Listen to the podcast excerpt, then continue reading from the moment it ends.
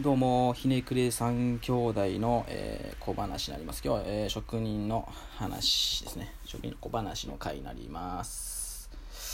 ということで、まあ、そうね、今日最近、まあ今日っていうか最近結構朝寒かったりとか、うん、昼間暑かったりとかで結構ね、寒暖の差が激しいですよねっていうので、まあ、一応体調ね、体調管理がすごい難しいみたいなところで、まあ、朝な服とかうーん服の選び方とか結構難しいんですよね。まあ私服ならねもっとこういろいろ数があるんでまあ脱いだり着たりとかもできますしまあこれぐらいでちょうこれぐらいでちょうどええやろっていうことができると思うんですけど結構ねさなんかまあ仕事してて作業着とかってまあ極端にその防寒が整ってたりとか、まあ、極端にあの薄着になったりとかっていうところなんかあんまちょあなんていうんですかねちょうどいいぐらいの着心地のものっていうのはあんまりないなと思ってて。まあちょっと今日作業着みたいなところの話をねできればなと思ってて。まあ最近なんかちょっと、まあ、職人さんのね同世代のコーラとかと話す機会があって、まあ、僕はそのままね僕がまあ仕事終わったりとかしてまあ、えっと、付き合いとかで飲みに行くとかっていうのはまあなったら一回家帰るんですけどまああるまあ大半の職人さんが結構多分そのままね仕事終わって作業着のまま、まあ、街に出たりとかするとは思うんですけどなんか最近聞いたのが、まあ、僕はまだ見たことはないんですけど、まあ、なんか作業着のお断りとか作業着の作業着での入店お断りとかっていうのはなんかなんかあるみたいでお店で居酒屋とかで。なんかそういうのとか聞いてああそういうなんていうんだろうな入店お断りっていうことは結構そういうマイナス的な多分イメージを持たれてるからなんかなとも思ってて、まあ、まあ一言で言ってしまえばまあなんていうんですかね。まあ清潔感が多分ないみたいなところとかやと思うんですけどまあそれ以外に多分まあポロポロあるんでなんかそういうのを見てそうやなと思ってもそこはでも仕方がないなと思ってて。でも僕らも含めて、まあ、皆さんがどこで服買ってるかみたいな作業服買ってるかっていうのはあんまりまあ何ていうんですかね。特殊なとこで買ってるっていうのもあんまり聞いたこともあんまりないんですけど、まあ、これからどんどんちょっといろんなそういう服の作業服の話とかもまあいろんな人にとしていこうかなと思ってるんですけどまあ買うとしたらね意外とうん意外とっていうか、まあ、ユニユニクロとかって多分インナーで言うとねヒートテックとかぐらいであってまあ主に多分ああいう作業着屋さんワークマンとかとかネットとかが主に結構多いと思うんですよ。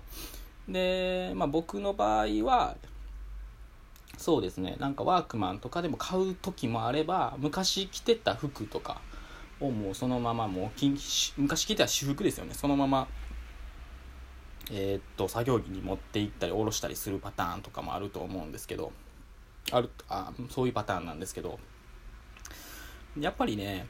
まあ私服と作業着の差で言うといろいろねもう決定的に違うのはやっぱり性能とかもそうですし丈夫さとかもそうですしまあなんていうのかね。えー、っと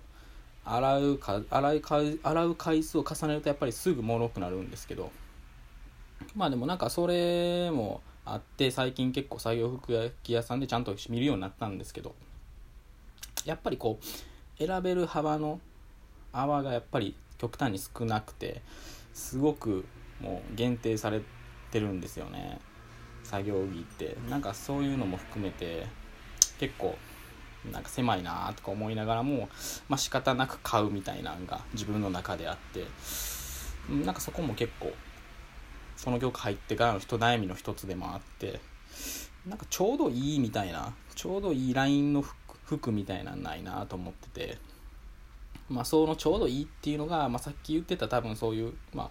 これから多分やっぱりそう入店とか居酒屋さんそのまま作業着で行ける入店さんとかってまたま出てくると思うんですけど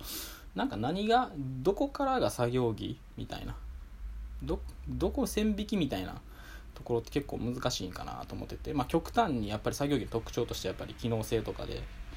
まあなんだろうな他の業種で言うと、まあ、料理人とかで言うとやっぱりああいう割烹着とかもそうだと思うんですけどやっぱ料理服とかの特徴とかも袖が長くて鍋つかみになったりとかっていうそういう専門のね何て言うんですかねそういう特殊な服。まあ鍋つかめるための袖の長さみたいなとかって結構特徴的やと思うんですけど、まあ、そういうのがまあ僕の業界で言うと何やろなとかも考えてて。うんまあ僕の業界のそのワークマンとかそういう作業着屋さんで売ってる服の特徴とかってやっぱり極端にポケットの数がもうめちゃくちゃ多いみたいな前でも4つ5つぐらいついてるっていうのとか、まあ、何かとなんか機能を上げるならやっぱりポケットつけときゃいいみたいな感じのデザインばっかりで何かねちょっとこう うんまあまあそれがやっぱりまあ仕事で言うとまあそういうかっこよさみたいな部分はやっぱり捨てないまあ優先度的には下の方に来ると思うんですけどやっぱりそこにねなんかこうファッションデザイナーじゃないですけどまあそこにこうちょっとしたこうどっかとコラボするみたいなのとかを一つ一工夫加えるだけで良くなるとは思うんですけど、まあ、例えばあの僕の友達が、まあ、ヤンマーでエンジン作ってるんですけどまあその子のね作業着って最近最近っていうかまあ去年かなあのデザイナーの佐藤柏さんと,、えーと、ファッションデザイナーかな、まあ、デザイナーの方がコラボしてつなぎをねデザインしたんですけど。いやまあすごいねまあ現今までのつなぎであるようにも見えて、えー、と結構スマートな感じで、まあ、新しいというか、まあ、ポケットも、まあ、ポケットというか、まあ、そういう何て言うんですかね結構ダボっとしてるから結構スリムな感じですごくこうかっこいいなって思うもので、まあ、欲しいなとかって思えるものであってやっぱ着てたら着てたら多分あれって結構、まあ、意外と私服でもいけちゃうんちゃうかなみたいなぐらいのラインでまあなんか作業着とも言えちゃうし、まあ別に家の、家で私服で着てるよぐらいでもいけるみたいなラインで、まあそうですね、あの、まあ、まああれはちょっと家でも、まあ難しいところですけど、まああの、まあ言うと、結構、まあ作業着って、難しいなと思っててこれからの作業着とかって、まあ、デニムとかって多分皆さんジーンズとかも1本持ってると思うんですけどもそもそもデニムもジーンズも昔まあ何世紀やったっけ？19世紀かな？19世紀の時に職人さんのために作られた、まあ、プロダクトなんですけど、まあ、それがねこう時代経て、まあ、私服に、まあ、ジーンズとかデニムが履かれるようになってて、まあ、今多分職人さんの中でそういうデニムとかジーンズ履いてる人って結構、まあ、少ないんちゃうかなと思っててまあそれこそ、まあ、西洋の方行くと多分えっ、と藍色っていう結構なんていうんですかね明るめの青みたいな,、まあ、なんかまあブランドで言うとユーロワークとか多分聞いたことあると思うんですけど、まあ、あの辺のねデニムとかはまあ多分まだ測られてる荒れてるとは思うんですけどやっぱり僕の業界はやっぱりこう機能性重視とプラス日常よりも多分気気を使って着心地重視みたいなのはあるとは思うんですよね。なんかやっぱりそこは優先度あと優先度的に言うとやっぱりそのえー、っと値段設定ですよね。価格が安いと、まあ、数いっぱい買えるみたいなところ。もあって。でなんかやっぱり僕が買う時の瞬間ってまあ数いっぱい持っとけばその洗い替えができたりとかってできるんですけどやっぱ最初に買う服とかってそんな何て言うか結構慎重になりがちで私服やったらやっぱり一回試着して着てみてあこれいいなって着心地いいなと思って帰ればいいんですけどやっぱり作業着になると一回着てみてやっぱり仕事してほんまに着心地とか使いやすさがいいかみたいな判断でえー、っとまあき まあ何ですか購入するんですけどやっぱりそのその時に、えー、とまとめその瞬間にまとめ買いっていうのがすごく難しくてでプラスサイズもすごくね少ないんですよね。SML まあ SM 一般的に SML とかなんですけどまあなんかこうえーと、作業着屋さんがやっぱり少ない分在庫も在庫もあったとしてもやっぱりそこにみんなが買いに来るんですぐ物がなくなってしまったりとかしててなんかいいものっていうかあこれいいなって思ったものはやっぱりみんながいいわけでみんながみんながもういいと思ってるのが結構あったりするのかやっぱりすぐなくなっちゃうんですよね。なんかそういうのもあってってうん洗い替えとかその買う方法とかもそうなんですけどすごく悩んだりとかしててどんなものを買っていきたいというかまあ